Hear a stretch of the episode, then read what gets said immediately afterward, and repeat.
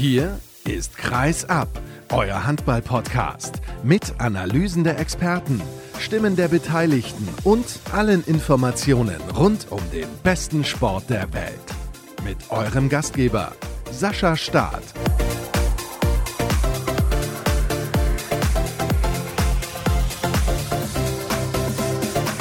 Weiß gar nicht, wo ich anfangen soll. Erstmal begrüße ich euch recht herzlich. Hallo und herzlich willkommen zu Kreisab Episode 373 in dieser Woche mit Handball, Handball, Handball. Na gut, das ist bei Kreisab immer so, aber es gibt so viel zu besprechen und deswegen habe ich mir eine Kollegin von Dein Handball eingeladen, Niki Schröers. Mit ihr spreche ich über das, was im internationalen Frauenhandball so los war. Genauer gesagt in der Champions League, die SG BBM Bietigheim tut sich momentan wie schon im Vorjahr nach dem Turnier ein wenig schwer und darüber sprechen wir unter anderem. Außerdem begrüße ich im Interview der Woche einen Europameister von 2004. Ja, da gibt es viele prominente Namen, aber ich habe mir einen rausgesucht, der nicht ganz so im Fokus stand. Jan Olaf Immel, das solltet ihr euch nicht entgehen lassen. Er hat ein paar sehr interessante Dinge zu erzählen. Nicht nur von damals, sondern auch, was er heute so im Handball noch treibt. Aber zunächst begrüße ich den Kollegen, der für die DPA DPA und die Handballwoche unterwegs ist Stefan Flom. Moin Stefan, hallo nach Hamburg. Moin Sascha, grüß dich. Und um etwas Wasser in deinen Wein zu schütten in Hamburg, haben wir heute ein anderes Thema als den Handball. Was, bitte? Was soll das denn sein? Fußball, um Gottes Willen. Das gibt's doch gar nicht. doch, doch, doch, doch, doch, doch. Es ging heute Morgen schon los, als die erste Meldung von Sky kam, dass der HSV sich von Tim Walter getrennt hat. Und dann kam die Bestätigung und jetzt wird rotiert. Wir könnten aus dem Handball Lars Walter anbieten, den dänischen Trainer. Ja, das wäre vielleicht nicht schlecht. Und vielleicht hat der auch mal ein Patentrezept, um den HSV wieder in die Bundesliga zu bringen. Vielleicht hast du auch ein Patentrezept für den anderen HSV, nämlich den im Handball, über den sprechen wir heute unter anderem. Es sieht nämlich für die Hamburger in der Tabelle überhaupt nicht gut aus. Aber ich habe ja in der vergangenen Woche auch mal gefragt, wie seht ihr das eigentlich, wenn ein Topspiel wie das von Kiel gegen Magdeburg Mittwoch stattgefunden hat. Ist es für euch überhaupt noch interessant, wenn ich dann in der Folge am Montag darauf über das Spiel noch spreche und da ist mir geschrieben worden, ja, bitte unbedingt drüber sprechen. Es liegt schon ein paar Tage zurück. Nicht ganz so lange liegt zurück das Spiel des SC Magdeburg gegen Melsung mit 15 Toren hat Magdeburg Melsung aus der Halle gefegt. Das ist wirklich unfassbar. Es gab gestern noch ein paar andere interessante Ergebnisse. Lemgo gewinnt mit acht Treffern gegen die Rhein-Neckar-Löwen und so weiter und so fort. Ich habe ja zu Beginn gesagt, ich weiß gar nicht, wo ich anfangen soll, Stefan, aber wir kommen gerade zurück aus einer Europameisterschaft, hatten Pokalviertelfinale und hatten jetzt solche Spiele. Es ist wirklich sensationell. Die Spieler tun mir natürlich leid, weil die werden da durchgehetzt, aber ich finde es natürlich geil. Ja, es war ein absoluter Knallstart, gerade auch mit den Spielen der Kieler gegen Magdeburg und der Flensburger in Berlin, was ja auch ein Wahnsinnsspiel gewesen ist, von der Spannung her. Und ja, es war einfach toll, dass der Handball auf dem Niveau so weitergeht. Wir sprechen zunächst mal über das, was vergangene Woche los gewesen ist. Ich glaube, wir fangen mal mit den absoluten Krachern an. Und ich mache das ja zuletzt häufiger. Ich frage die Kollegen, die bei mir zu Gast sind, immer gerne, was war deine Erwartung an das Spiel? Was war deine Erwartung an Kiel gegen Magdeburg? Meine Erwartung ist gewesen, dass Kiel wirklich mit einem Kraftakt in das Spiel hineingeht und auch mit der Heimstärke, die sie ja eigentlich haben, wenn man den SC Magdeburg ausklammert, dieses Spiel gewinnen und sich nochmal im Meisterschaftskampf positionieren. Warum ist deine Erwartung nicht im Ansatz erfüllt worden? Ich glaube, so können wir es nämlich sagen. Weil der SC Magdeburg derzeit das Maß aller Dinge im Vereinshandball ist. In Deutschland zumindest. Und ich denke mal, dass sie auch in der Champions League weiter eine gewichtige Rolle spielen werden. Sie spielen, ich habe es ja eben gesagt, sensationell. Also ich habe gestern ja am Mikrofon gesessen, deswegen konnte ich die Partie Magdeburg gegen Melsung nicht sehen. Ich habe dann irgendwann das Zwischenergebnis gesehen, habe gedacht, ja, so spielt halt Magdeburg. Dann habe ich das Endergebnis gesehen. Da habe ich gedacht, ja, so spielt Magdeburg. Sie haben mit 15 gewonnen und sie sind auch in Kiel von Anfang an unglaublich konzentriert, fokussiert und auch mit einem taktischen Level in die Partie gegangen. Da muss ich ganz ehrlich sagen, das ist wirklich alleroberstes Regal. Und ja, man soll nicht immer die Dinge so überhöhen. Und ja, sie sind punktgleich mit den Füchsen Berlin. Aber was die anbieten, das ist wirklich, das ist unfassbar, Stefan. Es ist in der Tat so. Also man kann aus den Lobeshymnen, mit denen kann man wirklich nicht aufhören. Und es ist ja auch egal, wer dann auf der Platte steht und wen Bennett Wiegert dann noch in der Hinterhand hat. Wenn man sich alleine die Kreisbesetzung mit Bergendahl und Saugstrup anguckt, dann ein Felix Klar, ein Oma Ingi Magnusson. Und wenn das nicht funktioniert, dann kommen für die einfachen Tore Michael Damgard. die Außen sind über jeden Zweifel erhaben. Der Tim Hornke, der ja eigentlich auch immer so ein bisschen unterm Radar ist, der hat beinahe 100 Prozent geschossen gegen Kiel und das als Alleinkämpfer, weil der Daniel Pettersson erkrankt gewesen ist. Das ist wirklich, also mir fehlen teilweise die Worte. Mir fehlen auch ein bisschen die Worte, was die Frisur von Bennett Wiegert und den Bart angeht, muss ich ganz ehrlich sagen. Also eigentlich würde ich dem SCM dringend eine Niederlage wünschen. Ja, aus optischen Gesichtspunkten oder er soll mal tatsächlich seine Kinder ranlassen. Ich habe jetzt irgendwo gelesen, dass die gerne ein paar Zöpfe in den Bart flechten würden. Das wäre noch das Einzige, was es erträglich machen würde in meinen Augen.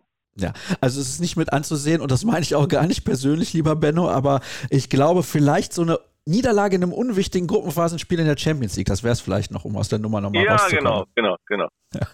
Aber lass uns zurückkommen zu diesem Spiel ich war schon erstaunt, dass Kiel im Prinzip keine Mittel gefunden hat. Also da gab es natürlich dann auch irgendwann diese rote Karte gegen Domago Dufnek, aus meiner Sicht übrigens absolut gerechtfertigt.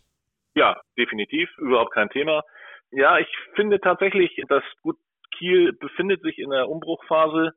Sie versuchen über den Elias Ellison Ashiba Goethe ja auch so ein gewisses spielerisches Element verstärkt einzusetzen. Aber ich muss wirklich sagen, wenn ich mir halt Vereine wie den SCM mit einem Felix Klar, mit einem Oma Ingi Magnusson, wenn er dann wieder fit ist, auch mit einem Gisli Christiansson mir angucke.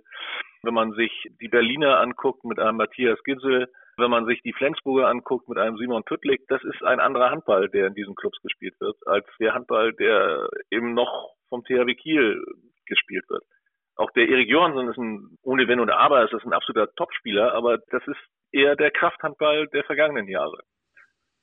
Glaubst du, dass Kiel da sehr schnell extrem umdenken muss, damit sie den Sprung in die neue Zeit des Handballs nicht endgültig verpassen? Ich glaube schon. Ich glaube schon, dass es wichtig ist. Und Ashiba Goethe hat ja auch viel gespielt gegen Magdeburg. Gut, aber in einem Spiel kann man es nicht reißen und auch in einer jetzt etwas mehr eines einer halben Saison ist das auch schwierig, aber der Weg muss in diese Richtung gehen. Und erinnern wir uns zurück, dass Bennett Wiegert ja eigentlich auch ein bisschen belächelt worden ist ja am Anfang mit seinem, ich sag mal, Zwergenrückraum despektierlich. Das sind ja immer noch ansehnliche Kerle. Aber es war eben schon von vornherein klar, und das war, glaube ich, auch der Masterplan, den Bennett Wiegert da im Hinterkopf hatte, eben Handball zu spielen und nicht Handball zu schmeißen. Das hat herausragend gut funktioniert und ich hau jetzt mal einen raus.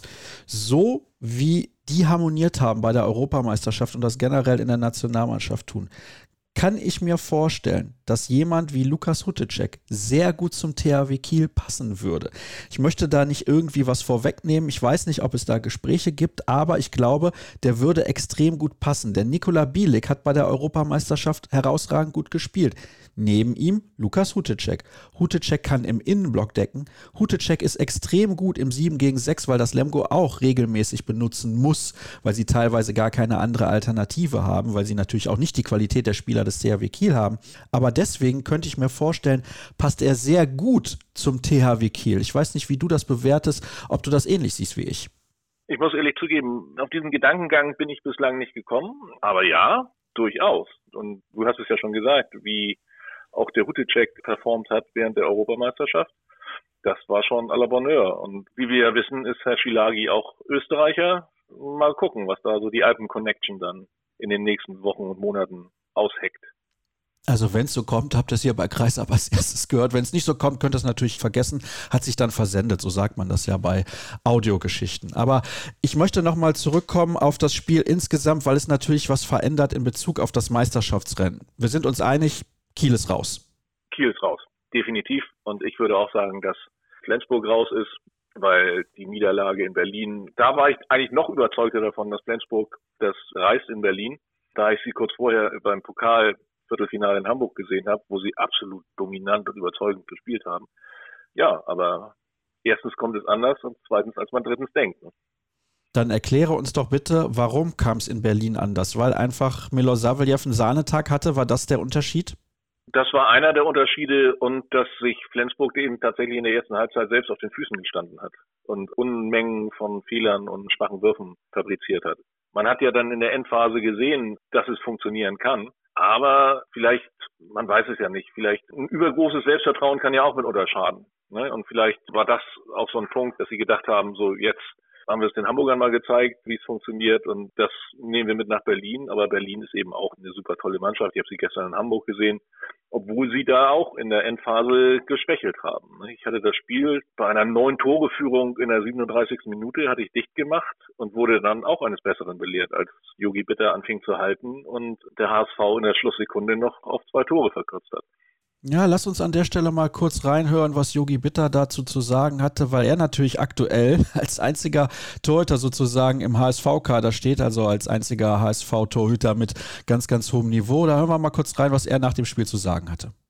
Gut, ich bin der einzige Erstligatorwart im Moment, da Jens verletzt ist und klar, ich spiele jedes Spiel voraussichtlich 60 Minuten und wenn ich einigermaßen halte, wird das so sein. Und natürlich ist das extrem wichtig. Wir sehen das in jedem Spiel, wenn du die Torhüter-Duelle nicht gewinnst, hast du hast du schwer ein Spiel zu gewinnen. Deswegen ist meine Rolle natürlich wichtig. Ja, aber das ist natürlich so eine Sache. Ja? Also Jens Fortmann ist aktuell verletzt und es hängt alles an Yogi Bitter und sie haben ja sowieso Verletzungssorgen. Verletzungspech, das Wort, das mag ich irgendwie nicht so ganz, weil dann wird es ja auch Gesundheitsglück geben, aber Spaß beiseite. Es ist natürlich schon so, dass der HSV, was das angeht, in dieser Saison arg gebeutelt ist. Fakt ist aber auch, Aktuell sind es 14 Pluspunkte. Der TSV Eisenach als 17. hat 13 Pluspunkte auf dem Konto. Und ich glaube, Sie wissen an der Elbe mittlerweile alle, dass Sie sich in dieser Saison vor allem auf den Klassenerhalt fokussieren müssen. Sowas kann aber auch ganz schnell aus dem Ruder laufen. Ja, aber dieses Bewusstsein hat der HSV immer gehabt. Sagen wir mal der neue HSV nach der Neuaufstellung. Es hat auch in der vergangenen Saison, als ja eigentlich bis zum letzten Spieltag die Qualifikation für die European League gespielt haben, auch da haben sie sich erst ganz, ganz am Ende aus dem Busch getraut und haben dieses Ziel dann auch angenommen und haben immer gesagt, lass uns mal abwarten, lass uns mal abwarten. Es gibt diese gewisse Demut, die ist vorhanden, aber du hast vollkommen recht, diese Saison ist auch die erste, in der es beim HSV eben nicht aufwärts gegangen ist, sondern es stagniert und sogar bergab geht ein bisschen. Tabellarisch ja, es ist jetzt ein Punkt auf einen Abstiegsplatz. Wir haben jetzt das definitiv nicht einfache Auswärtsspiel in Erlangen vor der Brust. Eisenach hätte ja schon vorbeiziehen können, wenn man alleine nur diese hauchdünne Niederlage gegen Wetzlar sich vor Augen führt.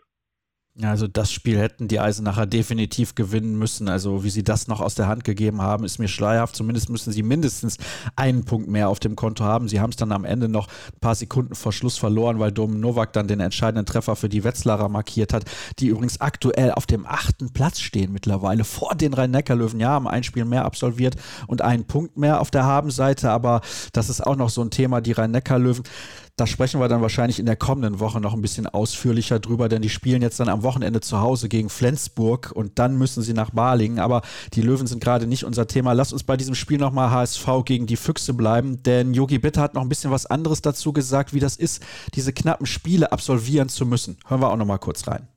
Die jungen Spieler müssen lernen, dass man solche Phasen hat und dass man auch die Ruhe bewahren muss. Bringt nichts, wenn du durchdrehst. Und wie ich es heute gesehen habe, wir haben gekämpft wir waren aussichtslos hinten mit neun Toren, wir kämpfen uns ran. Mit Glück, wie gesagt, kommen wir noch fast komplett ran. Deswegen haben die Jungs das schon verstanden. Das ist ja schön und gut, Stefan, wenn die jungen Spieler lernen müssen oder die Spieler generell, die das vielleicht noch nicht gewohnt sind, solche knappen, engen Spiele oder wichtigen Spiele zu absolvieren. Und jetzt lassen wir mal das Spiel gegen die Füchse da ein bisschen außen vor, aber auch generell. Du hast gerade gesagt, das nächste Spiel beim HCR lang. Ich frage mich, wie man aus HSV-Sicht damit Selbstvertrauen hinfahren soll. Das wird extrem schwierig und gerade weil auch das ist eine Sache, die die jungen Leute oder die jüngeren Spieler ja auch erfahren und lernen müssen. Erlangen ist ja nun eine so körperliche Truppe. Ich will jetzt nicht das Wort der Knüppeltruppe zu sehr überbewerten, aber ich finde schon, dass sie eine extrem harte Abwehr spielen, mit der sie auch beim Spiel in Hamburg versucht haben, das Spiel nochmal zu drehen, was sie dann ja schlussendlich verloren haben. Aber das wird, das wird ein ganz, ganz schwerer Gang für den HSV Hamburg. Sowieso ist das da unten ja nach wie vor unfassbar eng. Ich würde aber mal behaupten, dass insgesamt die Qualität beim TBV Lemgo und auch bei Frisch auf Göpping und wahrscheinlich auch beim SCD HFK Leipzig deutlich zu hoch ist, um am Ende abzusteigen. Momentan sieht es auch sehr schlecht für den Bergischen HC aus. Gestern 19 technische Fehler haben das Spiel gegen den THW Kiel mit 25 zu 29 verloren. THW, der ja in der Anfangsphase gut gewesen ist, da sich aber auch auf Thomas Schmöck war verlassen konnte und dann hinten raus hatten sie große Probleme. Da führte dann plötzlich der BHC sogar und hätte eventuell zum ersten Mal überhaupt einen Punkt gegen den THW in der Bundesliga-Historie ergattern können. Aber am Ende gab es halt wieder die nächste Niederlage. Also es ist schon erstaunlich. Der BHC fährt übrigens jetzt am Freitag zur MT Melsung. Auch das sehr, sehr interessant nach der hohen Klatsche der Melsunger beim SC Magdeburg gehe aber mal stark davon aus, dass die Melsunger da die Punkte holen werden, obwohl sie das Hinspiel damals als verlustpunktfreier Tabellenführer ja gegen den BHC durch diesen Buzzerbeater, durch den direkten Freiwurf sozusagen, oder besser gesagt von Mess Anderson verloren haben, da mit, ja, mit sehr viel Wut auch im Bauch in die Partie gehen werden. Aber wir wollen natürlich beim HSV und bei den Füchsen Berlin bleiben. Ich sehe das als unfassbar gefährliche Situation für den HSV an. Wir haben vor einigen Monaten schon mal darüber gesprochen. Stefan, da hast du mir gesagt, man muss vor allem ruhig bleiben. Aber irgendwann kommt automatisch ein bisschen Panik rein. Oder siehst du das ganz anders? Nee, überhaupt nicht. Natürlich in der Ruhe liegt die Kraft und Aktionismus ist sicherlich das Falsche, aber man sieht ja auch, dass der HSV jetzt die Verletzung von Jakob Lassen liegt ja auch schon eine Weile zurück. Aber der HSV hat jetzt den Markt sondiert und hat ja auch mit Martin Riesom von Kolding aus der ersten dänischen Liga einen Ersatz gefunden, der am Freitag in Erlangen, wo seinen ersten Einsatz haben wird. Natürlich, man muss sehen, wie passt der jetzt da rein? Ist er tatsächlich die erhoffte Entlastung auch für den Soran Ilic, der ja der letzte verbliebene Linkshänder im Rückraum ist? Gut, aber die Gefahr besteht natürlich und sie wird mit jedem Spiel, mit jedem verlorenen Spiel wird diese Gefahr größer. Bislang hatte der HSV ja nach der Europameisterschaftspause gut das Pokalspiel gegen Flensburg und eben ein Ligaspiel gegen die Füchse Berlin.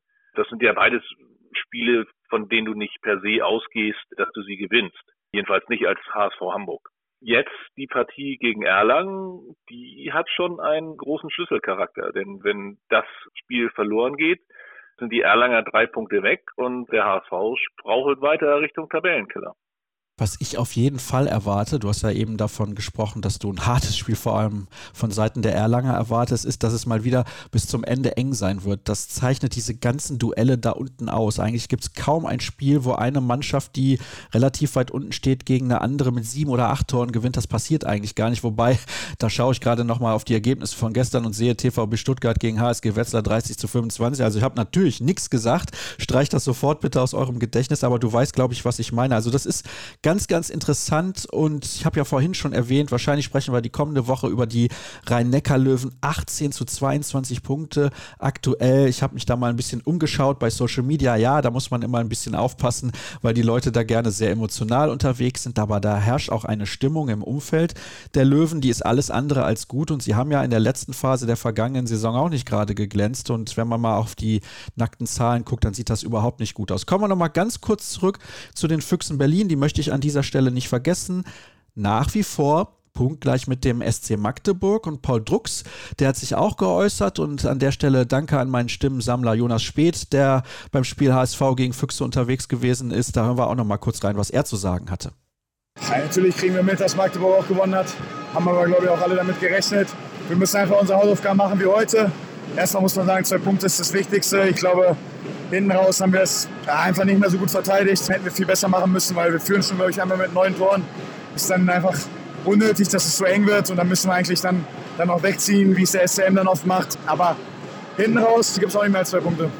Und er hat natürlich recht, Stefan. Am Ende ist egal, ob sie mit zwei gewinnen oder mit drei oder mit neun. Da muss ich ganz ehrlich sagen, hat er natürlich grundsätzlich recht. Es ist wirklich absolut egal, solange sie die Partien gewinnen und sie sind dermaßen auf Champions League Kurs und ich glaube, da können sie mehr als zufrieden mit sein. Ja, auf, auf jeden Fall. Und ich muss auch ganz ehrlich sagen, beim Spiel jetzt ist ja gestern gewesen. Gut, der HSV hat aufgeholt, aber Jaron Sievert hatte auch in der Pressekonferenz gesagt, dass er schon das Gefühl hatte, dass seine Mannschaft das immer noch im Griff hat. Und das habe ich eigentlich genauso gesehen. Also es war toll, dass der HSV noch rangekommen ist, vor allem durch die 14 Paraden, die Johannes Bitter gezeigt hat. Aber bei mir ist nicht das Gefühl aufgekommen, dass das Spiel jetzt noch irgendwie zu kippen drohen könnte. Wenn wir übrigens mal auf die Torschützenliste schauen, das finde ich auch phänomenal. Es sieht so aus, als könnten sowohl Matthias Gitzel als auch Lasse Andersson am Ende der Saison bei über 200 Feldtoren stehen. Beide haben keinen einzigen sieben Meter geworfen bislang. Gitzel 153 Feldtore, das ist mit Abstand wirklich mit Abstand der Spitzenwert in der Liga vor seinem Mannschaftskameraden Lasse Andersson, der auf 141 Feldtore kommt. Nummer drei ist Manuel Zehner von Eisenach mit 121 Toren. Der macht sowieso gerade, was er will. Zuletzt mal 16 Tore erzielt, jetzt am Wochenende wieder 10. Hilft leider nichts, wenn seine Mannschaft die Spiele verliert, aber generell natürlich eine phänomenale Spielzeit von ihm. Hab übrigens Zweifel, dass das in Erlangen kommende Saison so weitergeht, aber das ist ein ganz, ganz anderes Thema. Aber Gitzel und Andersson hochgerechnet beide bei über 200 Feldtoren, das ist wirklich unfassbar und die beiden machen mehr oder minder, was sie wollen, muss man natürlich aufpassen, dass man am Ende nicht zu abhängig von den beiden ist, weil irgendwann werden sie natürlich müde werden. Stefan, gibt es noch irgendwas hinzuzufügen? Wir haben so viele Themen angeschnitten in unserem Gespräch heute wie eigentlich noch nie. Das ist richtig. Was wir noch haben, ist, dass der HSV gestern auch die Vertragsverlängerung mit Live Tissier bekannt gegeben hat, die mich aber ein wenig verwundert hat, da der Vertrag, ich sage mal, nur bis 2025 verlängert worden ist und somit auch nur um eine Saison verlängert worden ist. Das hat mich ein bisschen überrascht, weil ich gedacht hätte, dass auch wenn Live Tistier sich für Hamburg entscheidet, dass er dann längerfristig bleibt. Aber das hinterlässt bei mir so ein leichtes, ein leichtes Nachdenken, ob da tatsächlich seine Zukunft in Hamburg liegt. Ein Stirnrunzeln sozusagen. Ein Stirnrunzeln, genau. Ich habe die Stirn, sie zu runzeln, hat Heinz Erhard früher gesagt. Das kann man auf jeden Fall. Also es wurde so erklärt, dass man sich dann noch mal ein bisschen mehr Zeit nehmen möchte, um zu einem späteren Zeitpunkt noch mal intensiver in Verhandlungen zu gehen. Aber gut, gucken wir mal, ob er dann irgendwann den, ich will nicht sagen Absprung schafft, das klingt ein bisschen zu negativ, aber vielleicht mal was anderes probiert. Er ist ja Hamburger durch und durch. Stefan, vielen Dank für deine ganzen Ausführungen und deine Meinungen auch zu den ganzen Themen, über die wir gesprochen haben. Erste Pause heute und gleich geht es dann rüber zum Frauenhandball in die Königsklasse mit Niki Schröss.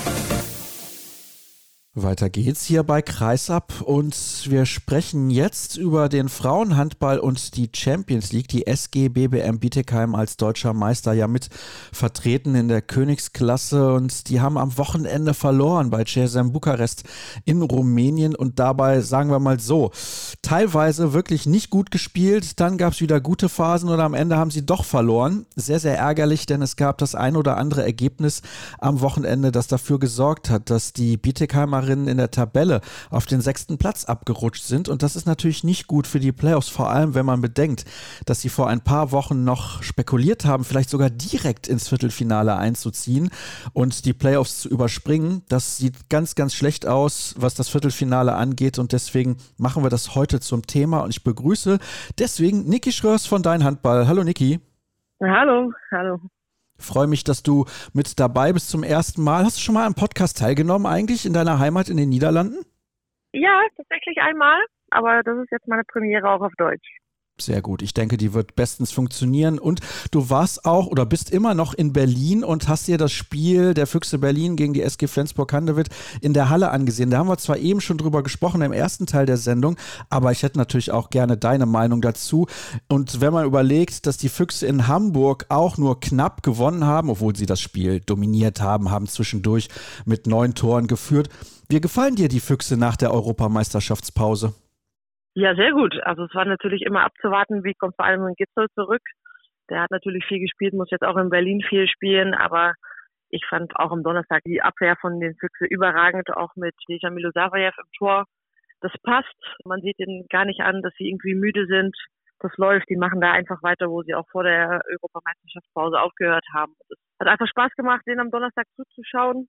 Gerade in der ersten Halbzeit haben sie natürlich auch Flensburg dominiert. Da war Flensburg natürlich nicht gut. In der zweiten Halbzeit sind sie dann ein bisschen besser rangekommen, aber bis jetzt gefallen mir die Füchse sehr gut und ich bin auch sehr gespannt darauf, wie sich das im Meisterschaftskampf da mit Magdeburg weiterentwickelt. Da bin ich auch sehr gespannt, aus einem Grund, weil ich glaube, dass Magdeburg so dermaßen gut spielt derzeit, dass sie einfach nicht zu stoppen sind. Aber ich fand es sehr interessant nach dem Spiel, da gab es ja dann ein Interview und jetzt muss ich mal überlegen, ich glaube, war es Matthias Gitzel, der gesagt hat, das war kein Sieg für die Champions League, sondern das war ein Sieg für die Meisterschaft. Also sehr, sehr selbstbewusst, wie sie da aufgetreten sind. Ja, und das strahlen sie auch aus. Und so wie die Füchse da in der Abwehr gespielt haben, so denke ich, in Magdeburg wird es natürlich schwer. Da hat jede Mannschaft es schwer. Aber ich bin sehr, wie gesagt, sehr gespannt auf dieses Spiel, weil Magdeburg spielt natürlich auch eine super Saison. Auf alle Positionen sind sie da super aufgestellt. Aber ich denke, die Füchse, wenn sie verletzungsfrei bleiben, das ist natürlich schon die, die ganze Saison das große Thema bei den Füchsen. Dann wird das ein sehr spannendes Spiel. Und sie treffen ja dann auch ein paar Wochen später im Halbfinale DRB-Pokal nochmal aufeinander. Das wird dann nochmal interessanter. Ja, das ist natürlich ein bisschen blöd, weil eigentlich mit allem Respekt für die anderen beiden Teilnehmer beim Final Four ist es das vorweggenommene Finale und das ist natürlich ein absoluter Kracher, den wir dann in Köln sehen werden. Ich, ich glaube, es ist am 13. April, wenn ich es richtig im Kopf habe. An dem Wochenende findet auf jeden Fall das Final Four statt und leider aber auch, das habe ich ja letzte Woche schon gesagt, parallel die Olympia-Qualifikation bei den Frauen. Bisschen ärgerlich, dass so zwei absolute Highlights am gleichen Wochenende stattfinden. Aber Niki, ich habe dich ja eingeladen, um mit dir über die Champions League der Frauen zu sprechen. Und ich habe es vorhin ja schon gesagt bei meiner Anmoderation, die SG BBM Bietigheim ist auf den sechsten Platz abgerutscht. Und das ist ein bisschen eine Parallele zur Vorsaison. Da haben sie sogar die Playoff-Teilnahme noch verspielt. Und jetzt ist es auch so. Sie kommen aus dem Turnier also nach der Weltmeisterschaft im vergangenen Jahr, nach der Europameisterschaft und ihnen geht so ein bisschen die Luft aus. Erklär mir das bitte. Woran liegt das? Was kennst du für Gründe oder Hintergründe sogar, warum es bei Bietigheim aktuell nicht so rund läuft? Ja, das ist natürlich immer schwierig zu sagen, aber was ich finde und was ich auch letzte Saison in der Champions League fand, ist, dass man sieht, dass die Gegner sich eindeutig auf dieses Spiel von Bietigheim eingestellt hat. Wenn man guckt, dass zum Beispiel jetzt Carolina Kudlak-Glock, die macht in der Hinrunde ich glaube, ein Spiel zehn, elf Tore. Und jetzt in der Rückrunde haben sie sich alle auf ihr Eins gegen ein Spiel eingestellt und jetzt auch am Wochenende da in Bukarest ist sie gar nicht so richtig in ihr Spiel gekommen. Und ich denke, wenn sie nicht in ihrem Spiel drin ist oder wenn die Gegner sich einfach auf diese Mannschaft eingestellt haben, da sind die einige Mannschaften international einfach besser und dieser Überraschungseffekt, den sie ja in der Hinrunde noch haben, der ist dann komplett weg. Es ist auch so, ich meine, du kennst das ja selbst, du hast ja auch hochklassig Handball gespielt, das sollten wir vielleicht auch mal dazu erwähnen. Aber wenn eine Linkshänderin im Rückraum fehlt, ändert das das ganze Spiel? Ja, generell schon, aber Wiedigheim spielt schon seit Jahren mit Kulak Glock auf halb rechts. Also das ist jetzt für die auch keine Überraschung. Das hat das Spiel von denen jetzt in der Rückrunde jetzt nicht geändert, weil sie, wie gesagt, schon immer so spielen. Generell spielen natürlich viele Mannschaften mit einer Linkshänderin da. Es kann für die Abwehr auch mal eine Umstellung sein, wenn der mal eine Rechtshänderin spielt, aber ja, ich glaube nicht, dass das der Grund ist, warum sie jetzt in der Rückrunde dann so die Spiele verlieren. Ich habe auch nochmal geguckt, im Hinspiel hatten sie ja gewonnen gegen CSM Bukaresti. Jetzt sah es ja gerade zur Halbzeit gar nicht gut aus. Nein, es sah überhaupt nicht gut aus und ich hatte das Vergnügen, das Spiel kommentieren zu dürfen für deinen. Und da hatte ich eigentlich nach den ersten 30 Minuten gedacht, die sind komplett raus, die haben gar keine Chance mehr. Und auf einmal lagen sie nur noch mit zwei Toren zurück, aber da hatte ich auch irgendwie das Gefühl und ich weiß nicht, wie du das gesehen hast, dass Bukarest nur noch, ich will nicht sagen 50 Prozent gespielt hat, aber sie waren sich einfach so sicher, dass sie das Spiel gewinnen, das hat man richtig gespürt. Ja, das stimmt und das kann man die Mannschaft von Bukarest natürlich auch nicht übernehmen. Das ist so, wenn man zur Halbzeit führt und man hat auch in der ersten Halbzeit gemerkt, die, die dominieren klar das Spiel. Also in der ersten Halbzeit lagen sie ja früh zurück, dann sind sie nach der Auszeit immer besser reingekommen. Das stand dann irgendwann 8 zu 7, glaube ich, in der 15. Minute. Aber dann haben sie auch mit der Zwei-Minuten-Strafe zwei Gegentore ins leere Tor bekommen. Und meiner Meinung nach haben sie da viel zu viele technische Fehler gemacht, zu wenig ohne Druck. Also hat versucht, den Kreis anzuspielen, ohne Druck. Und das wird dann international in der Champions League sofort bestraft. Und dann haben sie, glaube ich, wenn ich es richtig in Erinnerung habe, sieben Minuten in der ersten Halbzeit kein Tor mehr gemacht. Ja, und das ist natürlich international ähm, zu wenig. Sie haben jetzt zwölf Punkte nach 13 Spielen, was ja eigentlich ganz in Ordnung ist. Also keine andere deutsche Mannschaft hat in diesem System in der Vergangenheit so viele Punkte geholt. Wenn ich es richtig in Erinnerung habe, kann natürlich auch falsch sein, aber ich meine, das wäre so gewesen. Das ist ja jetzt gar nicht mal so schlecht. Also man sollte sich jetzt irgendwie nicht einreden, dass sie eine katastrophale Saison spielen würden. Und ich glaube, vor der Spielzeit hätten sie auf jeden Fall zugestimmt, wenn ihnen jemand gesagt hätte, er kommt ganz sicher und ohne jegliche Probleme in die Playoffs.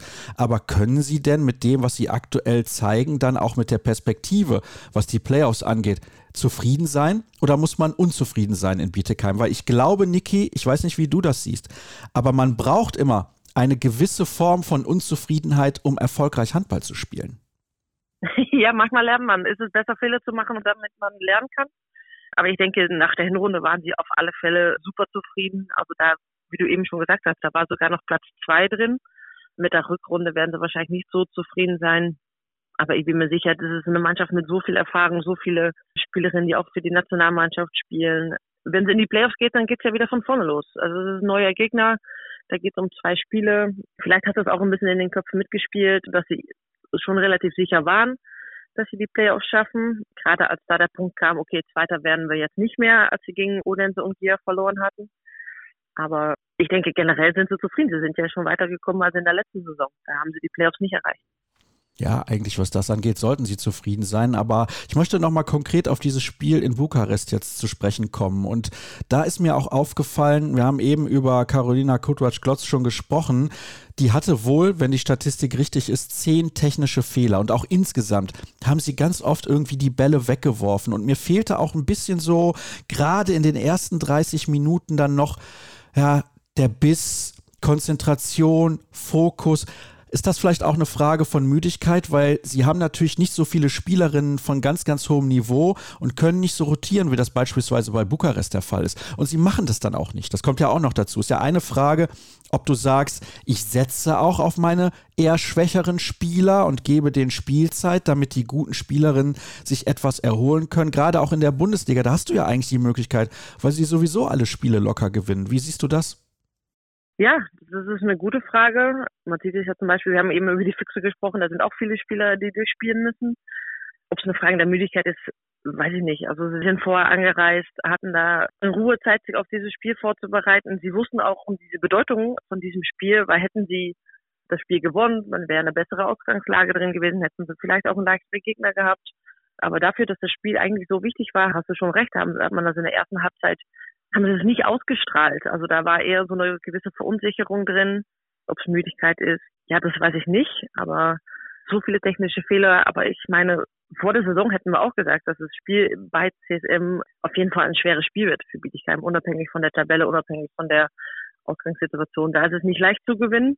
Und ich weiß nicht, vielleicht war auch der Respekt da, weil wenn man guckt, welche Namen da auf dem Spielfeld gestanden haben beim Gegner, dann ist das auch internationale Klasse, vielleicht sogar noch mehr als bei Bietigheim im Moment. Aber ja, die ersten 10, 15 Minuten, das waren Unruhe, da waren viele technische Fehler drin. Auf beide Seiten fand ich das übrigens. Das war nicht wirklich ein schönes Spiel.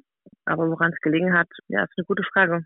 Ich schaue hier gerade nochmal auf die genauen Statistiken, damit ich da auch nichts Falsches sage. Also die exakten technischen Fehler bei einzelnen Spielerinnen sind hier nicht aufgelistet, aber insgesamt 25 Stück, Niki, bei Bietigheim. 25 technische Fehler, das ist unglaublich. Ja, und das wird in der Champions League sofort bestraft. Ich erinnere mich an den einen Pass von Inga Smith, den sie dann versucht, so Kreis zu spielen in der ersten Halbzeit, ohne Druck. Da ist der Ball weg und wird sofort ins leere Tor geworfen.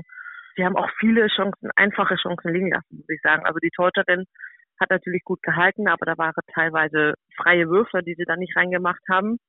Und auch das, das kann man sich in der Bundesliga vielleicht noch erlauben, weil sie da eh schon hochführen. Aber international muss man die auf jeden Fall machen. Vor allem kommen ja noch da 15 Paraden von Gabriela Moreski dazu und wenn du 15 Paraden von deiner Torhüterin hast, hast du eigentlich gute Chancen, das Spiel zu gewinnen. Sie haben ja dann auch noch selbst drei, sieben Meter verworfen. Das ist auch so ein Problem. Veronika Maller, normalerweise eigentlich eine sehr, sehr sichere Schützin, die war gestern jetzt nicht mit dabei in Bukarest, die hat gefehlt. Dann hat Antje Döll zwei, sieben Meter verworfen, Xenia Smits, bis dann irgendwann Carolina Kutratsch-Glotz an die Linie gekommen ist. Aber irgendwie habe ich das Gefühl, dass so ein bisschen der Wurm drin ist. Welche Erwartungen hast du denn jetzt an Bietigheim, was die Playoffs angeht? Höchstwahrscheinlich spielen sie gegen ICAST. ICAST hat jetzt gestern gegen Metz gewonnen. Die haben auch in Metz gewonnen. Metz normalerweise zu Hause unfassbar stark, gar nicht zu schlagen. Die schlagen die gleich zweimal in der Gruppenphase, sind trotzdem nur Dritter in ihrer Gruppe, wo ja Esbjerg und Metz den Ton angeben, aber das ist noch ein enges Rennen am letzten Spieltag. Die beiden Mannschaften, nee, die drei Mannschaften, so ist richtig, trennt tatsächlich nur ein Punkt. Ja, wie schätzt du das ein? Haben die eine Chance aufs Viertelfinale? Ich weiß, was du jetzt sagen wirst. Die Playoffs, das wird neu gespielt, aber irgendwie habe ich kein gutes Gefühl dabei. Ja, jetzt hast du mir jetzt genau vorweggenommen. Nee, aber jetzt mal mehr ernst. Ikas, die spielen auch in Dänemark eine super Saison. Also die sind wirklich gut drauf, die haben viel Selbstvertrauen. Unter normalen Umständen, aus neutraler Sicht, müsste man sagen, das muss Ikas gewinnen. Auch aufgrund, sie sind Dritter geworden in der Tabelle, biete ich an nur Sechster. Aber man weiß es nicht. Sie spielen ja wahrscheinlich, wenn ich es richtig in Erinnerung habe, dann erst zu Hause, weil sie Sechster geworden sind. Und wenn man da zu Hause eine gute Ausgangsposition schaffen kann und vielleicht mit vier, fünf Tore oder vielleicht noch mehr das Spiel schon gewinnen kann, ja, dann ist es auswärts vielleicht dann doch noch eine andere Nummer. Aber sie müssen das Hinspiel da gut gestalten. Sie müssen gucken, dass da alle fit sind, alles auf dieses Spiel setzen, dass die Zuschauer auch nochmal eine große Rolle spielen können. Ja, und dann haben wir auch letzte Saison in der Champions League gesehen, da mit als FTC gegen Metz gespielt hat, ja, da ist einiges möglich. Da war es so, dass der FTC mit sechs Toren zu Hause gegen Metz verloren hat und alle sind davon ausgegangen, dass Metz ins Final Four einzieht. Da gewinnt der FTC auswärts mit sieben. Absoluter Schockzustand damals in Metz. Das ist mir dann auch noch berichtet worden von jemandem, der vor Ort gewesen ist, dass die Spielerinnen gar nicht wussten, was da gerade passiert ist. Also die von Metz und der FTC am Ende dann durch dieses Sensationstor von Emily Burke als Buzzerbeater im Halbfinale ja sogar ins Endspiel von Budapest eingezogen. Aber das ist in der Vergangenheit gewesen. Ich will mit dir noch ein bisschen über die Aktualität sprechen. Ich habe das Gefühl, ich weiß nicht, wie du das bewertest, dass das Niveau in der Champions League und auch beim vergangenen Turnier bei der Weltmeisterschaft nicht so hoch war wie in den Jahren zuvor. Und da ist ein ganz, ganz wichtiger Punkt. Es fehlen, aus den bekannten Gründen natürlich, und ich glaube nach wie vor, dass das auch richtig so ist, zwei russische Mannschaften in der Champions League und natürlich auch die russische Nationalmannschaft bei den Turnieren. Das verändert aus meiner Perspektive etwas. Siehst du das genauso oder hast du da eine andere Meinung zu? Ich habe auf jeden Fall die gleiche Meinung, dass das Niveau dieses Jahr nicht so hoch war und auch in der Champions League nicht so hoch ist ich finde eine interessante These, die du da gerade gesagt hast, dass es vielleicht an den russischen Mannschaften liegt. Habe ich jetzt persönlich noch nicht so drüber nachgedacht, ehrlich gesagt. Ich denke, generell hat sich der Handball natürlich über die Jahre hinweg viel verändert. Ich habe es schon oft gescherzt mit alten Mannschaftskollegen von mir, dass halt, als wir doch gespielt haben, da war das Niveau doch viel höher, oder? Aber woran das jetzt liegt, das ja, finde ich interessant. Das musste ich mir tatsächlich noch ein bisschen sacken lassen. Aber ja, der Handball, wie gesagt, verändert sich und ich denke, in Deutschland ist es auch so, die liegen da auch noch ein bisschen hinterher.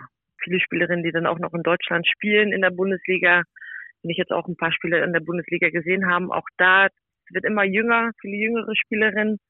Und ich denke, da liegt auch der große Unterschied, dass auch die Ligen international besser sind, dass sie da viel mehr Gegenwehr haben. Gut, Bietigheim, so viele Gegner haben sie jetzt in der Bundesliga nicht, dass sie lernen, wie spiele ich knappe Spiele, wie gewinne ich vielleicht knappe Spiele, wie gewinne ich dann nochmal, wie komme ich nochmal zurück vom Rückstand. Und das, glaube ich, fehlt jetzt bei Bietigheim. Also nochmal zurück zu meiner These, dass es daran liegt, dass die russischen Mannschaften fehlen. Jetzt kann man über Russland denken, was man möchte, aber Fakt ist natürlich, dass es sehr viele gute russische Handballerinnen gibt und es gibt nicht so viele, es gibt vielleicht drei, vier von diesen sehr guten Spielerinnen, die dann zu anderen Vereinen in Europa gegangen sind, zum Beispiel Anna Vyakereva, die jetzt bei Vipers spielt oder Daria Dimitrieva, die aktuell noch bei Krim spielt. Also da gibt es sehr, sehr wenig. Das bedeutet, viele noch immer sehr, sehr gute Spielerinnen spielen in Russland und nehmen nicht an der Champions League teil und dadurch dadurch verändert sich ein bisschen das Niveau. Aber um nochmal auf die Aussage von dir zurückzukommen, auch was das Niveau in der Bundesliga angeht, würdest du weiter dafür plädieren, wie das zum Beispiel dein Landsmann Henk Gruner getan hat, vor allem als er noch Bundestrainer war, dass viel mehr deutsche Spielerinnen einfach ins Ausland gehen müssen, auch vielleicht mit 19, 20, 21 Jahren. Ich zum Beispiel hätte mich durchaus darüber gefreut, wenn Viola Leuchter gesagt hätte, nein, ich gehe nicht zu Bietigheim, das ist quasi zu einfach für mich. Ich brauche eine richtige Herausforderung, um besser zu werden und gehe einfach ins Ausland. Ja, ich habe ja bei den niederländischen Spielerinnen gesehen, sie spielen ja alle im Ausland dass es auch funktionieren kann. Ich denke, die deutsche Spielerin, die jüngere auch, die müssen in eine gute Liga spielen. Und leider ist die Bundesliga im Moment international, können sie nicht so richtig mithalten, obwohl der THC jetzt auch in der Euroleague die Gruppe geschafft hat und weiter ist. Bei Bensheim wird es noch spannend am kommenden Wochenende, aber ich denke generell ist der Unterschied zwischen Bietigheim und die unteren Mannschaften einfach zu groß und das sieht man in den anderen Ligen ist das weniger. Man kann auch sagen, man muss gucken, wie kriegt man die Jugend besser, wie kriegt man die Bundesliga besser, das sind aber natürlich Sachen, womit ich mich nicht beschäftige. Aber ich habe bei den niederländischen Spielerinnen gesehen, geht man früh ins Ausland, sie lernen da unheimlich viel. Und mit der Mannschaft, die in 2019 der Weltmeister geworden ist, da hat keiner in eigenem Land gespielt. Also, das ist meine Meinung dazu. Ob es jetzt für die deutsche Spielerin genauso gilt. Ich meine, die niederländische Liga ist auch schwach. Deshalb muss man gucken, dass man in einer Liga spielt, wo man knappe Spiele hat, wo man mal gewinnt, mal verliert, damit man lernen kann und nicht alle Spiele souverän gewinnt. Das denke ich auch. Ich glaube, es täte der ein oder anderen Spielerin auf jeden Fall gut, wenn sie diesen Schritt gehen würden. Und es haben ja einige deutsche Spielerinnen das gewagt, also diesen Schritt gewagt, ins Ausland zu gehen. Und bei der einen funktioniert es ein bisschen besser, bei der anderen ein bisschen schlechter. Aber das ist ja dann auch eine Frage von, sag ich mal, Geduld, dass du irgendwann dann auch reinkommst. Und es ist nicht für jeden leicht, diesen Schritt zu gehen. Also von daher kann man ruhig noch ein bisschen Mut zu sprechen, einfach so einen Schritt mal zu wagen und zu gucken, was dann am Ende dabei rauskommt. Niki, herzlichen Dank für deine ganzen Einschätzungen rund um die SG BBM Bietigheim und auch ein paar Worte zu den Füchsen Berlin. Das soll es gewesen sein, was die sportliche Aktualität angeht geht. Jetzt gibt es die letzte Pause heute und dann gibt es natürlich, wie immer, noch das Interview der Woche.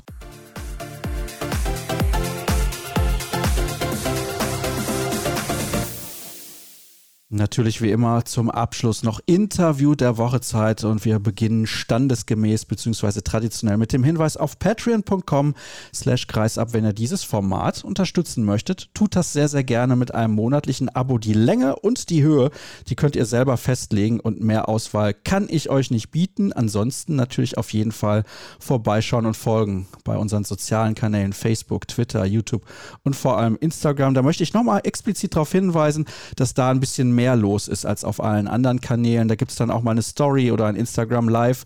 Das möchte ich jetzt wieder ein bisschen mehr, ja, oder regelmäßiger irgendwie dann auch anbieten, damit ihr ein paar Infos mehr bekommt. Es sind ja auch so viele Spiele in den letzten Tagen gewesen. Das war wirklich sensationell und auch fantastische Ergebnisse. Und ein bisschen länger her ist das Thema, über das wir jetzt sprechen. 20-jähriges Jubiläum hat diese Mannschaft damals gefeiert und er war ein Teil davon. Ich spreche von der Europameisterschaftsmannschaft Mannschaft, der deutschen Mannschaft, die 2004 in Slowenien nach einem harten Start in das Turnier am Ende Europameister geworden ist. Und er ist ein Spieler, der vielleicht nicht mehr so präsent ist. Ich fand damals immer super, was für eine Kraft er im Arm hatte. Er hatte eine richtige Fackel und ich weiß nicht, ob er sie immer noch hat. Ich glaube, vielleicht funktioniert das heutzutage nicht mehr so gut. Ich begrüße recht herzlich in der Leitung Jan Olaf Immel. Hallo Eike.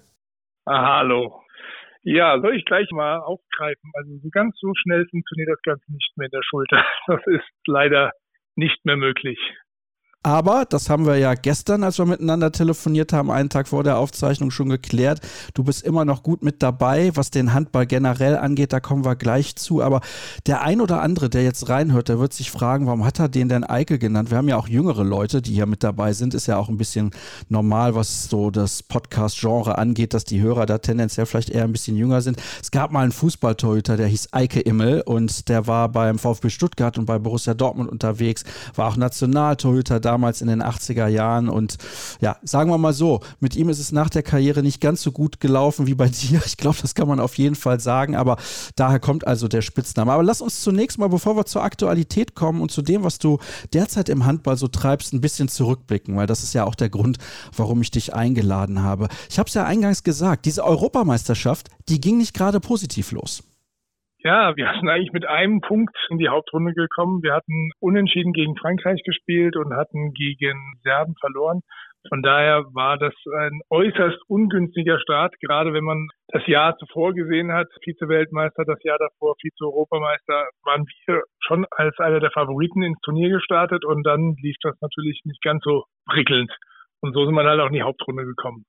Ihr seid ja mehr oder weniger, ich will nicht sagen in die Hauptrunde geschlittert, so ist es nicht, weil Polen am Ende in dieser Vorrundengruppe mit null Punkten rausgegangen ist und die hatte drei Punkte auf dem Konto und auch die Polen relativ deutlich geschlagen. Aber mit welcher Einstellung geht man dann in der Hauptrunde? Weil das Gefühl hätte ja sein können, wir haben jetzt hier eh nichts mehr an Chancen. Also wir spielen einfach ein bisschen Handball und gucken mal. Na, ich glaube schon, dass die, die Mannschaft, und das betone ich auch extra, dass es eine Mannschaft war und auch heute noch ist, sich natürlich gesagt hatte, die letzten zwei Jahre zuvor hatte man ja schon sehr gute Leistungen gezeigt, dass es eigentlich nach dem Start eigentlich nur besser werden konnte, weil Handballspielen hat ja keiner von uns verlernt. Und von daher haben wir gesagt, jetzt schauen wir, dass wir in der Hauptrunde alle Spiele gewinnen. Und das waren ja Sechsergruppen damals.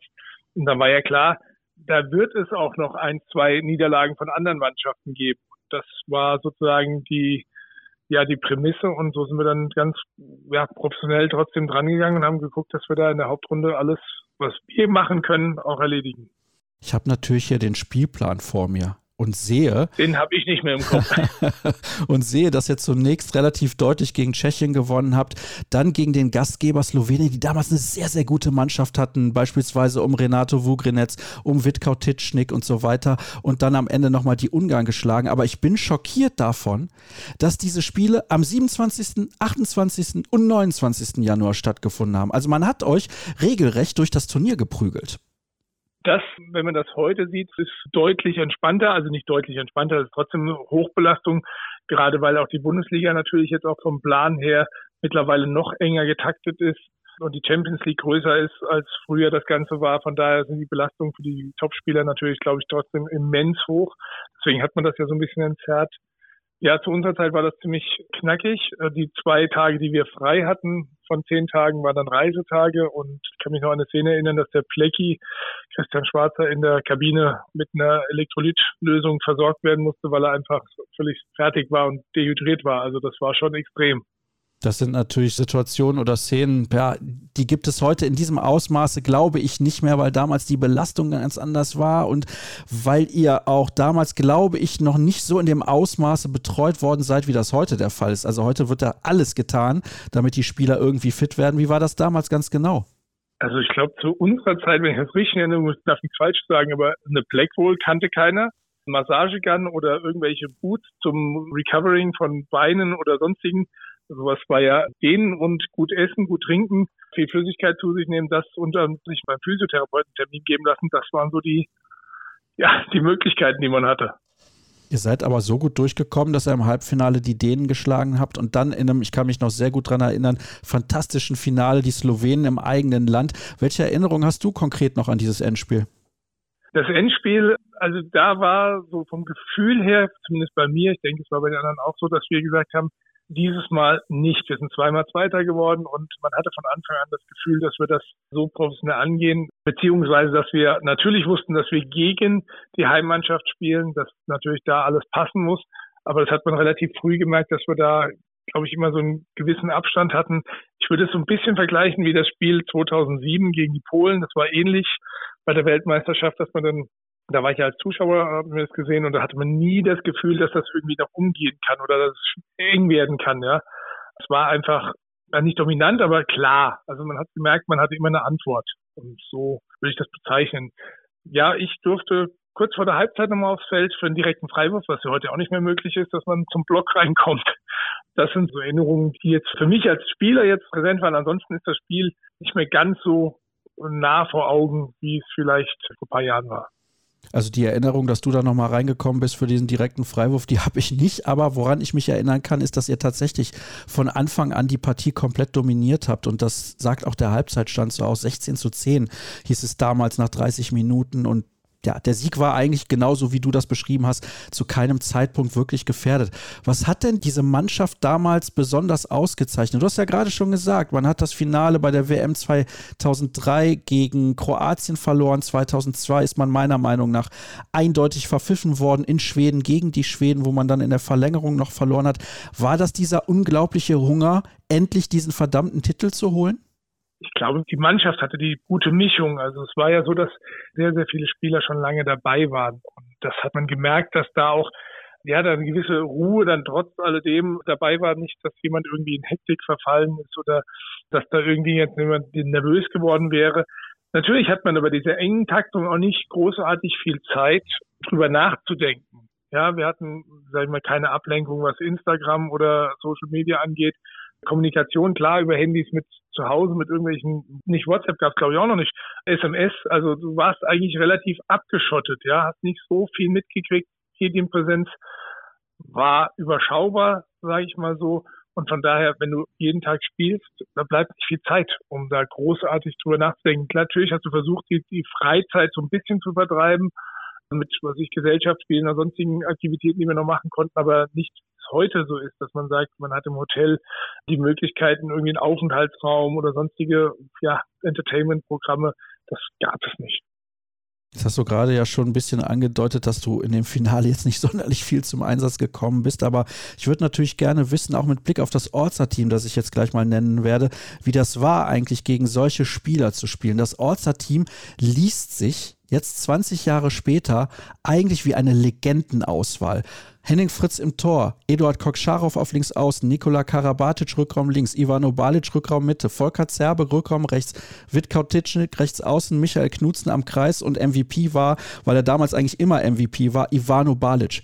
Also ich weiß nicht, ob es das Wort Legendenauswahl trifft, weil das ist ja eine unfassbare Mannschaft gewesen damals bei diesem Turnier. Die Besten der Besten, wo wir heute noch drüber sprechen, dass sie vielleicht die Besten aller Zeiten gewesen sind, insbesondere bei Nikola Karabatic. Wie war das, gegen diese Leute zu spielen? Ja, ich würde ja so sagen, Plecki gehört für mich auch noch in diese Reihe. Es waren natürlich auch noch einige andere Spieler, die da auch durchaus mit hätten in dieses All-Star-Team reinkommen können. Metlicic von den Kroaten auf halb rechts. Ja, sind schon tolle Namen und ich habe das Bild letztens auch gesehen. Ich glaube bei Kautitschnik und auch bei Henning Fritz, die ehemaligen, haben es das ein bisschen hin und her geschickt auf Social Media. Ja, Nikola Karabatic war da, glaube ich, erst drei Jahre gefühlt in der Nationalmannschaft. Also von daher, der war noch ganz, ganz jung und wenn man sieht, er spielt heute noch, bestätigt das ja, dass er schon sehr, sehr früh positiv aufgefallen ist. Also sind tolle Namen, aber ich denke, es gibt auch heute genügend tolle Namen, wenn man Mikkel Hansen sieht oder auch den Matthias Gitzel und so weiter und so fort. Also es wachsen ja immer wieder welche nach. Also es war für die damalige Zeit war das top und würden die sicherlich auch heute top sein. Du hast gegen diese Akteure ja regelmäßig gespielt, dann auch in der Bundesliga vor allem natürlich. War das immer was Besonderes für dich oder waren die Spiele gegen solche Spieler Spiele wie alle anderen auch? Hast du das als normal oder selbstverständlich empfunden oder war da die Motivation immer noch ein bisschen größer als bei anderen Akteuren? Weil ich kann mir auch schon vorstellen, wenn man dann auf der Platte steht und man weiß, man misst sich mit den Besten der Besten und die Bundesliga war damals auch die beste Liga der Welt, dass man einfach, also zusammen mit der spanischen Asobal natürlich, aber dass man dann irgendwie ja nochmal motivierter in eine Partie reingeht. Wie hast du das damals wahrgenommen? Also für mich persönlich gab es ein, ja, ein Highlight für mich, wo ich dann zum ersten Mal so ein bisschen realisiert habe, gegen wen du da spielst. Also ich habe 88, hat die russische Nationalmannschaft hat immer so ein bisschen ja Gelder eingespielt und die haben in meinem Heimatverein gespielt und ich hatte damals als Zwölfjähriger Sascha Tutschkin gesehen. Und dann, wie gesagt, dann gefühlt zehn, zwölf Jahre später stand ich direkt gegenüber als Gegenspieler von Sascha Tutschkin. Und das war für mich so, wo ich gesagt habe, oh, hier ist irgendwas ganz Besonderes am Laufen für mich. Das war ja für mich nicht realisierbar im ersten Augenblick, weil ich da nie mit gerechnet habe, dass das irgendwann mal klappt. Und auch Talant Duschebaev, den haben wir ja auch noch gar nicht erwähnt, war ja auch noch zu der Zeit unterwegs. Also natürlich motiviert das einen, gegen die Besten zu spielen und ja auch dann dazu zeigen, dass man da durchaus mithalten kann. Und das sollte, glaube ich, für jeden Sportler der Anreiz sein, wenn es die Möglichkeit gibt, sich auch mit dem Besten zu messen. Und jetzt im Nachgang kann man das, glaube ich, eher genießen, als wenn man dann in der Situation drin ist, weil man dann wahrscheinlich auch ab und zu mal auf die Mütze bekommen hat und das dann nicht ganz so toll fand. Ja, das kann ich mir auf jeden Fall vorstellen. Und man muss ja auch dazu erwähnen, und ich würde mal behaupten, das siehst du ähnlich, deine Karriere, insbesondere dann auch im Jugendbereich mit dem Weg in die erste Liga, ist nicht unbedingt stringent verlaufen. Nee, wirklich nicht. Also ich habe hier in dem Raum Wiesbaden in der Bezirksauswahl gespielt, mal zweimal eingeladen zu einer ja, Vorsichtung für die Hessenauswahl. Das wurde damals nur als Spieletraining abgehandelt. Das heißt, es wurde gar nicht irgendwelche Tests gemacht, wie es heute ist. Und ich kann mich noch gut daran erinnern, dass ich damals, weil wir so viele Halblinke hatten, bei dieser Sichtung auf rechts außen spielen durfte meiner Körpergröße und meiner, ich sag mal, nicht unbedingten Gewandtheit, was das angeht auf dieser Position, hat das natürlich dazu geführt, dass ich da nie aufgetaucht bin. Bin dann sozusagen als ja, Spätentwickler mit 20 nach Wallau gewechselt vom TuS Dotzheim damals und habe dann ja auch nochmal zweieinhalb Jahre, drei Jahre gebraucht, also um 99 sozusagen mein erstes Bundesligaspiel zu machen mit fast 23. Von daher eher der, sag ich mal, ungewöhnlichere Weg und dann ging es alles relativ rasant, was auch für mich in dem Sinne, würde ich sagen, eher positiv war, weil ich mir da gar keine großartigen Gedanken machen konnte und einfach nur nicht genießen, sondern einfach gesagt habe, ja, nimm's mit. Und das war, glaube ich, auch der einfach für mich beste Weg. Du hast diesen Weg genommen und trotzdem hast du an einer Weltmeisterschaft teilgenommen, an einer Europameisterschaft teilgenommen und du warst auch bei Olympischen Spielen. Da stelle ich mir die Frage, kann es eigentlich besser laufen mit dem, wie es halt bei dieser Auswahl gelaufen ist, dass du mit 2,2 Meter, zwei, die du da ja hinterher gemessen hast, ich weiß nicht, ob du dann mit 16 oder 17 schon so groß gewesen bist, dann auf rechts außen sozusagen deine Künste zeigen musstest. Also da muss ich ganz ehrlich sagen, hast du gefühlt für mich aus der Distanz betrachtet vielleicht sogar das Maximum rausgeholt? Wie siehst du das persönlich? Definitiv und würde auch behaupten, dass es vielleicht auch für mich, wie gesagt, oder generell auch für die jungen Nachwuchstalente, die jetzt ranwachsen, vielleicht auch gar nicht so schlecht ist, wenn man sich nicht immer das höchste Ziel, man darf sich das wünschen, aber nicht immer das höchste Ziel verfolgt, sondern einfach, was eigentlich der Ursprung ist, warum wir diese Sportart anfangen, der Spaß ist. Also ich hatte immer Spaß an der Sportart und wollte dann im Training, in jedem Training immer besser sein als, was weiß ich, fünf, sechs, sieben, acht Nebenspieler oder Mitspieler. Also dieses permanente, ja, Competition, würde ich sagen, das war mein Element. Ja, ich wollte mich immer wieder messen und ich glaube, das hat mich auch ein bisschen angetrieben und das war dann auch Anführungszeichen egal, in welcher Liga das war, sondern ich habe immer wieder für mich so gesagt, das schaffe ich. Also mit dem und dem und dem kann ich mich messen und das will ich. Ich glaube, das war so, das war für mich nicht real. Ich weiß noch heute, dass als die ersten Anrufe kamen von ja, Wallau oder auch von der Eintracht Wiesbaden, damals zweite Liga, ich war eher so schockiert, dass man mich gefragt hat. Ja, so nach dem Motto, wie mich jetzt, dass ich das gar nicht für mich real erfasst hatte, dass das die Möglichkeit wäre. Und dann am Ende sind es 105 Länderspiele geworden. Du bist also Teil dieses Clubs 100. Wenn man dann zu diesen Länderspielen eingeladen wird, wo es regelmäßig das Treffen dieser ehemaligen gibt, die es in diesen Club geschafft haben von mindestens 100 Länderspielen, weil das ist ja quasi die Grundvoraussetzung. Freust du dich da ganz besonders drauf? Bist du da überhaupt regelmäßig? Lässt das deine Zeit zu? Und wie ist der Austausch? Vielleicht auch mit jüngeren Teilnehmern dieses Clubs 100 oder vielleicht auch welchen vor deiner Generation? Das ist ein sehr, sagen wir, durchmischter Haufen. Und da muss man den Christian Schwarzer, also Blackie, kann man nicht genug loben, der da wirklich federführend ist, der da immer wieder, ja, Akquise macht, die Jungs bei der Stange hält. Wir haben eine riesen WhatsApp-Gruppe, in der permanent Termine abgestimmt werden, kommuniziert werden.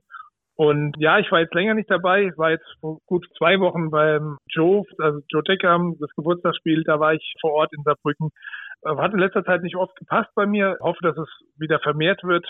Spielen ist im Augenblick nicht drin, gesundheitlich, aber das ist auch okay. Hauptsache man ist dabei und die Rotbrüder sind dabei. Wir haben auch Jüngere, jetzt war Michael Spatz von Großwaldstadt dabei. Es ist immer so, wie es am besten passt von den Terminen. Da wird abgestimmt und wir versuchen immer eine schlagkräftige Truppe zusammenzukriegen. Oder Blackie ist da sehr rührig und macht immer noch sehr viel Spaß. Auch Zuschauen macht sehr viel Spaß, weil es doch in vielen Fällen doch noch recht gut funktioniert von der Spielerei. Schnellkraft lässt natürlich etwas nach, aber im 6 gegen 6 vorne oder auch hinten funktioniert das recht gut. Ja, du hast dich jetzt bei deiner Antwort ein bisschen mehr auf diese, ich nenne es mal All-Star-Spiele bezogen. Da gibt es dann häufig auch Spiele für einen guten Zweck, um irgendwas zu unterstützen. Aber wenn ich richtig informiert bin, im Rahmen von Länderspielen, also aktuellen Länderspielen des DHB, gibt es ja dann auch immer eine Einladung zu diesem Club 100. Wie ist das dann da für dich? Kannst du das überhaupt zeitig dann teilweise wahrnehmen? Ja, ganz so häufig sind die Einladungen bisher noch nicht gewesen. Also es waren ein paar Termine dabei. Ich habe auch schon, ich glaube, ein oder zwei habe ich schon wahrnehmen können. Bin jetzt erst vor ja, zwei Jahren habe ich sozusagen meine Trainertätigkeiten in Vereinen niedergelegt und natürlich, wenn man dann im Verein tätig ist und dann Wochenendtermine kommen, ist natürlich, so bin ich eingestellt, dass ich eigentlich versuche natürlich da bei meiner Mannschaft zu sein, die ich betreue und habe dadurch natürlich häufig Termine nicht wahrnehmen können. Ich hoffe jetzt, wie gesagt, bin das zweite Jahr draußen, dass das wieder so ein bisschen mehr möglich ist, weil es, wie gesagt, der Handball interessiert mich immer noch sehr und macht auch super viel Spaß. Habe mehr oder minder fast versucht, alle EM-Spiele zu sehen, soweit es ging, oder auch im Nachgang zu sehen, auch von anderen Nationen. Von daher ist ein sehr wichtiger Punkt noch in meinem Leben. Du bist mittlerweile Diplom-Sportlehrer und auch in dem Bereich dann sehr dem Handball verbunden. Hast das gerade schon so ein klein wenig angedeutet, dass dieser Sport für dich immer noch eine sehr, sehr große Bedeutung hat. Was machst du heutzutage im Handball, wo du nicht mehr als reiner Trainer aktiv bist? Also ich habe 2002 auch während der Nationalmannschaftskarriere mein Diplom gemacht, habe dann 2003 schon angefangen in Wiesbaden an der Elli Holz Schule als Lehrertrainer anzufangen. Das ist ein ja, System, was in Hessen vorrangig durchgeführt wird. Das heißt, der Fachverband, in dem Fall der HHV, Handballverband Hessen, plus das Land Hessen finanzieren diese Lehrertrainerstellen und man hat ein Stundenkontingent, das man dann zur Talentsuche, Talentförderung ja nutzen kann. Ich habe dann parallel, wie gesagt, mit einer halben Stelle angefangen, habe parallel Bundesliga und auch Nationalmannschaft gespielt, habe dann noch irgendwann angefangen, mein zweites Fach Geografie nachzustudieren und bin jetzt haben wir das System mittlerweile bei uns in der Schule so weit ausgebreitet. Ursprünglich war es nur am Nachmittag, jetzt haben wir es so mittlerweile sogar im Vormittag drin. Also Kinder, die bei uns im Gymnasium an die Schule kommen und die wir für sportlich geeignet halten, die wir natürlich vorher lichten, haben die Möglichkeit bei uns in der Schule vier Stunden in der Woche vormittags in ihrer Sportart gefördert zu werden. Ob das Handball, Volleyball, Fußball, Schwimmen, Leichtathletik, Judo und Tennis. Das sind unsere Sportarten, die wir haben. Und da hat man natürlich die Möglichkeit, sich da intensiv fördern zu lassen. Die Frage ist natürlich dann, die sofort in den Kopf schießt, haben wir genug Kinder, die sich fördern lassen wollen oder ist es sehr schwierig, neue Kinder von der Sportart Handball oder generell auch vom Sport zu begeistern? Wie nimmst du das in deiner Region wahr? Also bei uns in der Region, wir finden immer noch genügend Kinder, die auch sportlich das Zeug zu haben. Natürlich ist der, sagen wir, der Kampf, muss so vorsichtig formulieren, aber dieser Kampf um die Talente natürlich stärker geworden. Also man merkt, dass immer mehr Sportarten natürlich die richtig talentierten Kinder teilweise auch auf ihren Listen haben. Also wenn ich sichte, wenn die Volleyballer sichten, Fußballer, kann es durchaus mal passieren, dass da Überschneidungen sind. Ja, das merkt man schon. Das sind natürlich, wenn wir schon Kinder haben, die im Verein spielen, wird die Wahrscheinlichkeit größer sein, dass sie natürlich zu uns kommen. Aber wenn sie da noch zwei Sportarten ausführen, ist es immer mal so ein kleiner Kampf um die Talente. Bei uns in der Region ist leider kein Drittligist oder Zweitligist in unmittelbarer Nähe. Von daher ist das so ein bisschen für mich immer so ein bisschen schwierig, was können wir den Kindern langfristig bieten. Also wir hatten im Nachmittagsprogramm zum Beispiel Johannes Goller mit im Programm, der bei uns hier in Wiesbaden, hier aus der Region kommt und war dann bei mir auch in der Förderung, hat bei uns ein paar Jahre verbracht und der ist dann irgendwann, als es hier sag mal, nicht mehr gereicht hat, damals nach Melsung gegangen. Von daher ist das für mich auch kein Problem grundsätzlich. Wenn ich Talente habe, die zu mehr berufen sind, dann müssen sie ja den Weg zu den nächst höheren Clubs anstreben und müssen dann hier auch vielleicht aus der Region, aus der direkten Region Wiesbaden weg. Aber grundsätzlich haben wir mit dem, ja, mit den Möglichkeiten, die wir haben, über Schule plus Vereinstraining, wenn der Verein in dem Sinne einen super Trainer hat, ist das natürlich optimal und man hätte da auch eine Möglichkeit, langfristig wieder, sagen wir mal, auf der Handballplatte höherklassig aufzutauchen. Für mich hört sich das so an, sage ich dir ganz ehrlich, als machst du dir nicht so viele Sorgen um den Handballnachwuchs oder interpretiere ich das falsch? Ich mache mir schon ein bisschen Gedanken drüber, weil ich sage, wir haben ja, das ist ja auch bekannt in jeder anderen Sportart in Deutschland, dass wir bei der Anschlussförderung immer wieder ins ja, Straucheln kommen. Ich sag mal, wir haben ja die Junioren und auch die Jugendnationalmannschaften sind ja nicht schlecht aufgestellt. Aber der Übergang nach dem, sagen wir, nach dem Schulleben beziehungsweise nach dem Jugendleben, da wird halt immer wieder die Frage, wie viel Möglichkeiten bekommen die Kids oder die Jugendlichen oder ja Heranwachsenden und wie viel, sag ich mal, Möglichkeiten neben dem Handball wird ihnen ja sozusagen auch noch zugetraut. Das heißt, bei uns in Deutschland spricht man ja häufig über das duale System, Ausbildung und Leistungssport. Gibt es ja andere Nationen, wo ganz klar heißt, die ersten zwei, drei Jahre geh mal nur auf Leistungssport und schau, was geht, weil die Zeit braucht man. Wenn ich bei mir meine Karriere sehe, habe ich ja auch zweieinhalb Jahre gebraucht. Habe zwar nebenher studiert, aber diese zweieinhalb Jahre habe ich gebraucht, um mich zu adaptieren. Von daher ist die Frage, wie geht das, ja, oder wie ist das möglich? Die Trainingsumfänge von damals waren natürlich auch geringer als die Trainingsumfänge, die heute gefahren werden müssen. Von daher, das glaube ich, das größte Problem. Was schaffen wir an Möglichkeiten oder was können die Vereine, ja, sagen wir so blöd klingt, finanziell auf die Beine stellen oder springt da der Verband oder irgendwann sogar der Bund ein und sagt, wir versuchen den Leistungssport noch intensiver zu fördern. Oh, das ist natürlich ein ganz, ganz wichtiges Thema. Wie stehst du denn dazu?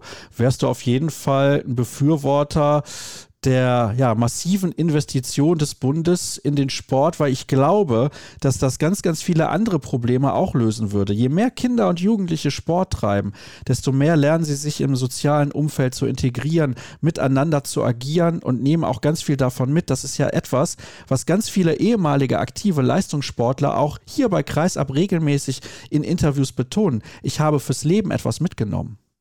Also ich habe gerade zufällig vor zwei, drei Tagen ein Interview oder einen Ausschnitt gesehen von Christian Neureuter, der genau auch das, sag mal, ähnlich sieht. Ja, sagt, die Jugend ist unsere Zukunft, ja, und Sport, so kann ich es für mich auch wiedergeben. Der Sport hat mir sehr, sehr viel gegeben. Ich sehe auch, dass ich jetzt im Sport wieder weiterhin aktiv bin, sogar einen Beruf gefunden habe, sage ich mal, in dem Bereich, in dem ich mich sehr wohlfühle.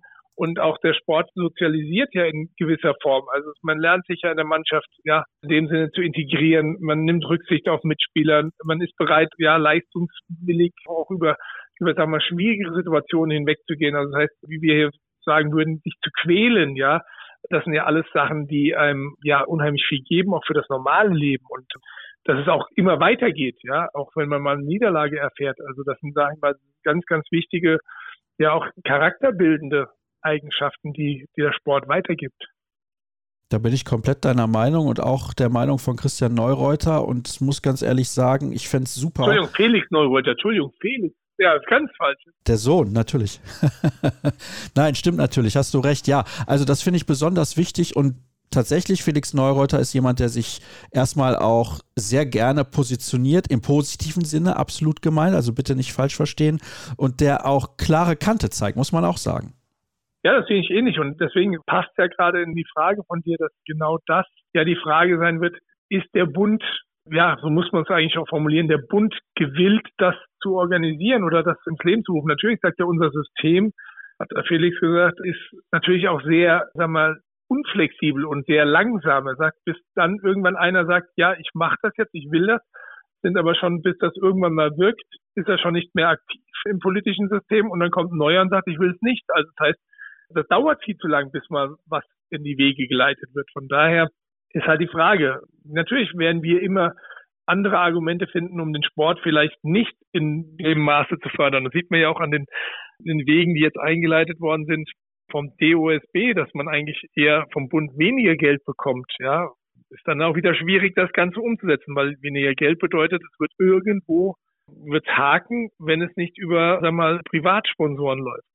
Ja, ich könnte jetzt noch die Nummer mit der Hallenthematik aufmachen, aber ich glaube, Eike, dann sprechen wir morgen noch miteinander. Und wir müssen ja auch ehrlich sein, wir zeichnen auf an Altweiber. Und bei euch in der Ecke gibt es ja auch ein bisschen was an Karneval. Von daher möchte ich mich an der Stelle sehr herzlich bei dir bedanken, dass du dir quasi zwischendurch noch die Zeit genommen hast. Ich weiß das immer sehr zu schätzen bei jedem einzelnen Gast. Das möchte ich an der Stelle auch nochmal betonen.